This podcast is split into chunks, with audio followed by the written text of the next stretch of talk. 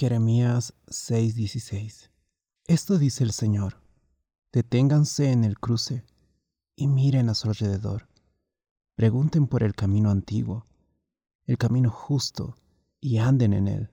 Vayan por esa senda y encontrarán descanso para el alma. Pero ustedes responden, no, ese no es el camino que queremos.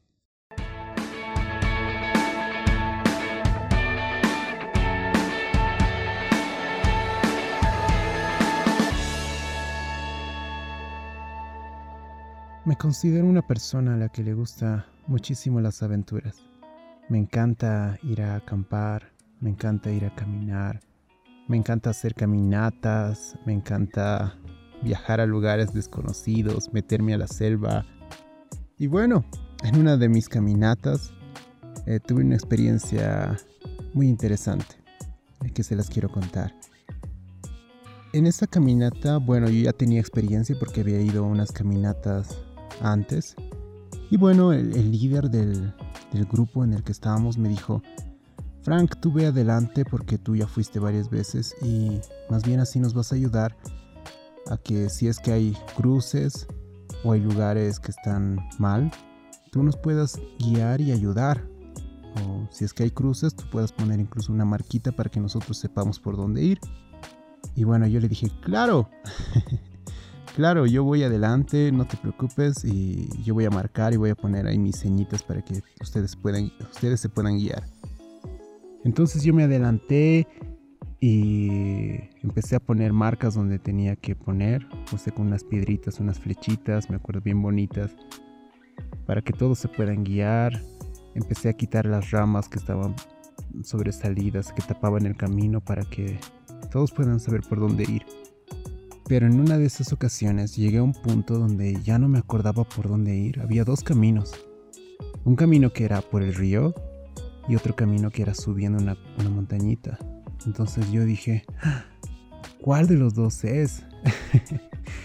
me puse a pensar y dije, no me acordaba. A veces yo soy así, o sea, a veces yo me quedo ahí, me cuelgo y no me acuerdo por dónde ir o qué estaba haciendo. Y en ese momento me pasó eso, yo no sabía por dónde ir y estaba ahí unos 5 minutos pensando por cuál era, por cuál camino era. De repente, me acordé, gracias a Dios. Y me acordé que la primera vez que fui a ese, o me encontré en ese cruce, el que iba conmigo me dijo lo siguiente. Mira el río, me dijo. Ahí ahorita parece fácil de avanzar y la verdad es que parecía muy fácil de avanzar, pero me dijo de aquí a un buen trecho ya no hay más camino y por lo tanto vas a tener que volver y volver a subir por ese otro lugar. Ahora el camino de la montaña parece muy dificultoso porque hay que subir, es una cuesta, lleva más esfuerzo físico, pero este es el camino correcto. Es un poco más difícil, pero este es el camino correcto. Y bueno, me acordé eso y y les puse la marca, ¿no? Para que los demás puedan guiarse por eso. A veces en nuestra vida ocurre algo así. A veces tenemos momentos en los cuales no sabemos a dónde ir, no sabemos qué, qué opción tomar, no sabemos qué hacer. En el caso de los que están estudiando, no sabemos qué carrera tomar. En el caso de los, de los que están trabajando, no sabemos a qué trabajo calificar o intentar entrar. Siempre hay un momento en el que nosotros tenemos que llegar a tomar decisiones. Momentos en los cuales tenemos que pararnos y decir, bueno, ¿y ahora qué voy a hacer?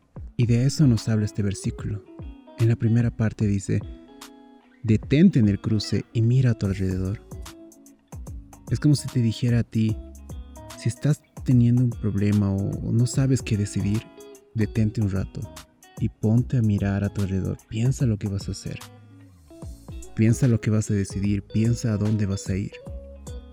Si estás pasando por momentos donde tú tienes que decidir, el primer paso es pensar lo que vas a hacer. Que te detengas y pienses lo que vas a hacer.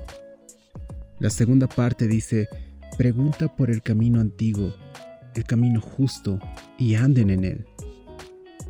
Esta parte de la palabra, cuando yo la leía, me recordaba a la palabra de Dios.